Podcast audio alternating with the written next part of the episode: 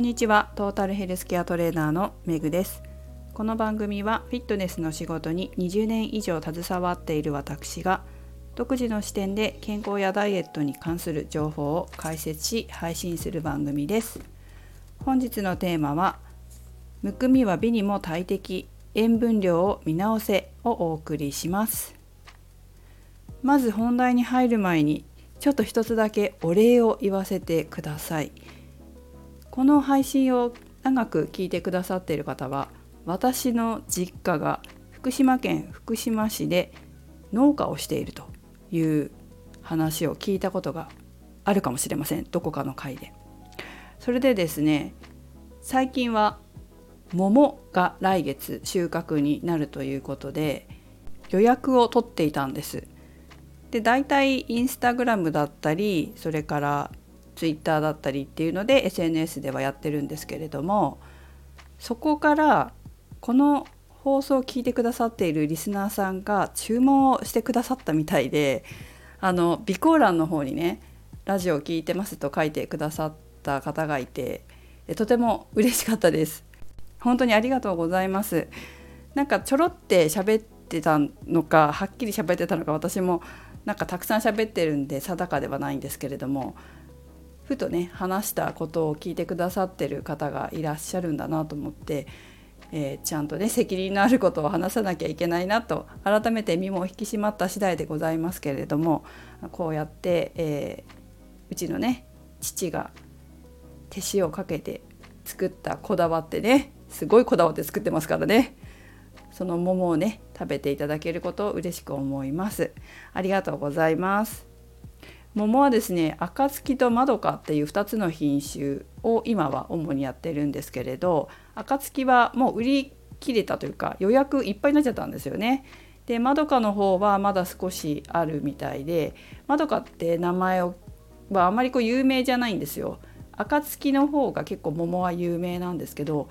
まどかも結構美味しくて意外と暁が好きだった常連のお客様がまどかも食べてみてまどかの方がなんかいいぞっていうことに気づき出してるっていうことを父が言ってました。このまどかっていう品種は祖父がすごい好きで作ってたんですけどやはり父も好きで私も結構暁よりも甘みが強いし日持ちがするんですよね。でちょっと面白いのがうちほんと特殊に作ってるっていうかうちの父が独自に作っててる製法があるんですよ。なんか農協のやってることとかとちょっと違うんですよね。こっちの方がいいぞみたいなのを研究して自分で開発してやってたりするんですけど収穫の時期とかも父はすごく独特でこの時期に収穫すると一番美味しいとかっていうのを知ってて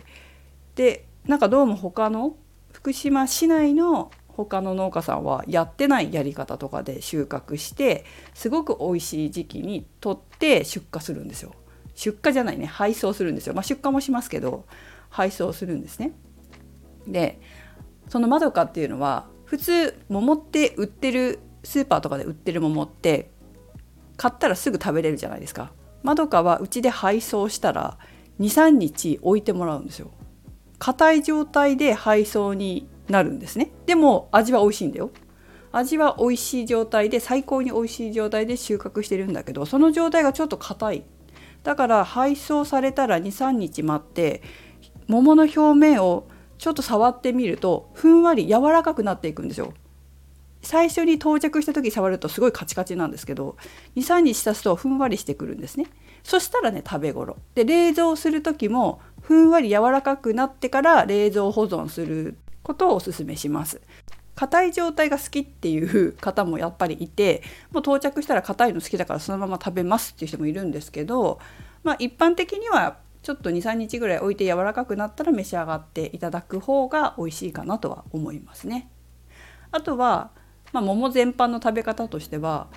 こう冷蔵庫にだいたい保存しておくと1週間ぐらい持つんですけどまどかはもうちょっと持つかな。で保存した状態で冷蔵庫に保存した状態で取り出して食べると思うんですけど冷たいとアイスクリームもそうだと思うんですけどあんまり甘みを感じないんですよね。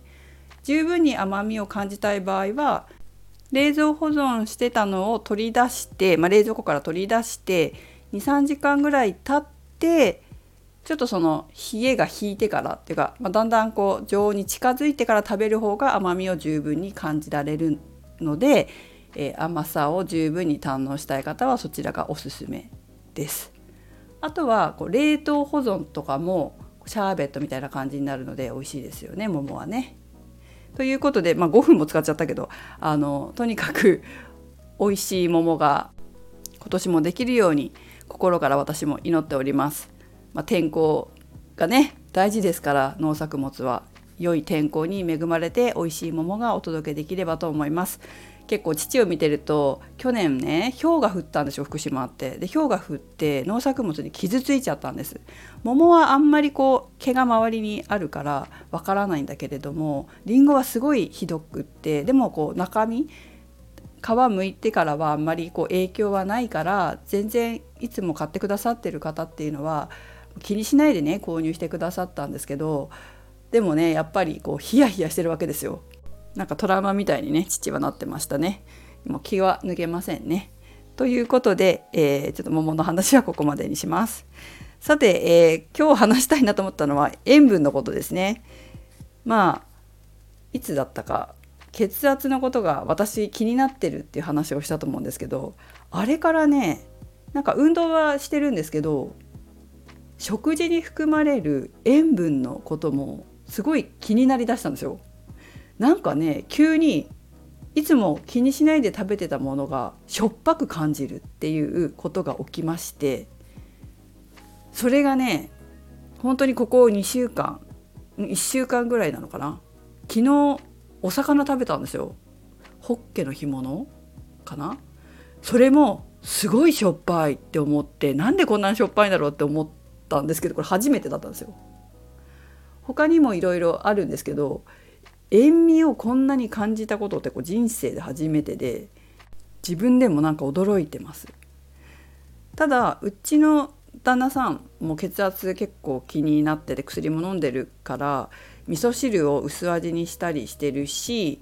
あんまりこう塩を使わないようにうちでは料理してるんですよねここ何年か。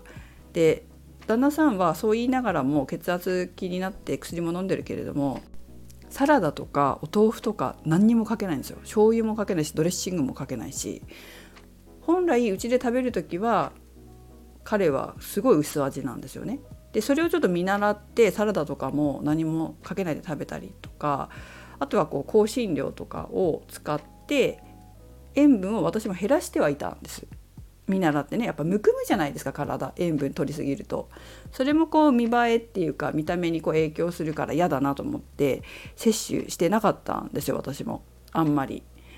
そのせいなのか急にね塩分が高いものに反応しだしたんですよね。ということで自分のこの血圧対策として塩分対策っていうのも進めようというふうに思った次第です。皆さん気になったりします？なんかむくむなとか、まあ、むくみの原因っていろいろあるけれども塩分の取りすぎっていうのもあるじゃないですか。まあ、なのでちょっとその塩分の取りすぎとかむくみが気になっている方と一緒に塩分対策をちょっと進められたらと、えー、この今回の配信では思っております。でね私の塩分対策は3つに分けました。1つ目塩分の高いものを調べて避けるです。最近、まあ、気になって食品のこう成分表示を見て塩分のとことかナトリウムとかを見るようになったんですけどこの間ねびっくりしたことがあってタンパク質が多いと言って結構取り沙汰されている最近ね取り沙汰されているちくわ。この間ねタコちくわっていうのを買ったんですよ。結構タコチクはタンパク質が多くて何グラムだったかな？多分ね10グラムぐらいは入ってたんだよな1本で100グラムにつきって書いてあったけどそのちくわが何グラムか分かんないんだけど100グラムにつき10グラム糖質がね2グラムぐらいしか入ってなくて脂質はもう 0. 何グラムだからあいいなと思って完食するのにいいなと思って買ったんだけど塩分見たら 2.5g って書いてあったんですよ。2.5g と思って塩分って厚生労働省のホームページ見ると日本人の食品摂取基準2022は男性は1日 7.5g 女性は 6.5g を基準にしましょうって書いてあるんですね。女性の 6.5g が1日の基準だとしたら 100g の 2.5g そのちくわの 2.5g はえもうそれって3分の1じゃんって思ってねかなりちくわって塩分高いんだなっていうことが分かりました。その時はじゃあ味しょっぱいのかなと思ったんですけどそうでもなかったです。その時はね。でも結構塩味って体調にも左右されたりするじゃないですか。感じ方っていうか。だから別にその時疲れてたかっていうとどうだったかなって思うんですけど体調考えるとね。でもそのちくわはあんまりこうその時食べた時は感じなかったわけです。まあ、そういうわけで今まで私は、まあ、だいぶ前よりは塩分のところも見るようにはなってきましたけどタンパク質糖質脂質の他に塩分も見ようと思います。はい、で高いものを調べて避けるということですね。で2つ目これは、まあ、さっきもちょこっと言ったんですけど味付けの工夫ですね醤油とか塩とか控えて酸味だったり香辛料だったりこうナトリウムを含まないようなものに変えるっていうことをしたいなと思いますただこれ1個このことに関して思うのはこの間実家に帰った時にその農家のね父方の実家に帰った時に野菜も育ててるんですよ農家なんで自分家で食べるような。でね取りたてのきゅうりを食べたんですよ。そしたらさきゅうりの味がするわけ。きゅうりの味がするんですよ。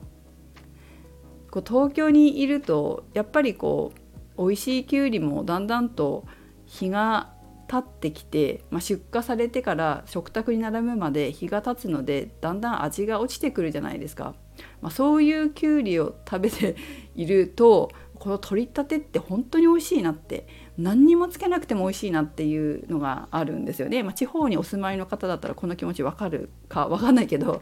なんかうちのおばとか父とかはへえみたいな顔してたから普段からああやっていいもの食べてると、まあ、このね取れたてを食べれるってありがたみっていうのはまあ分かんないかもしれないなと思ったんですけど、まあ、とにかく野菜が味がする柔らかいとかまあ、そういう方が本当は何もつけなくても美味しいからいいんだろうななんていうふうには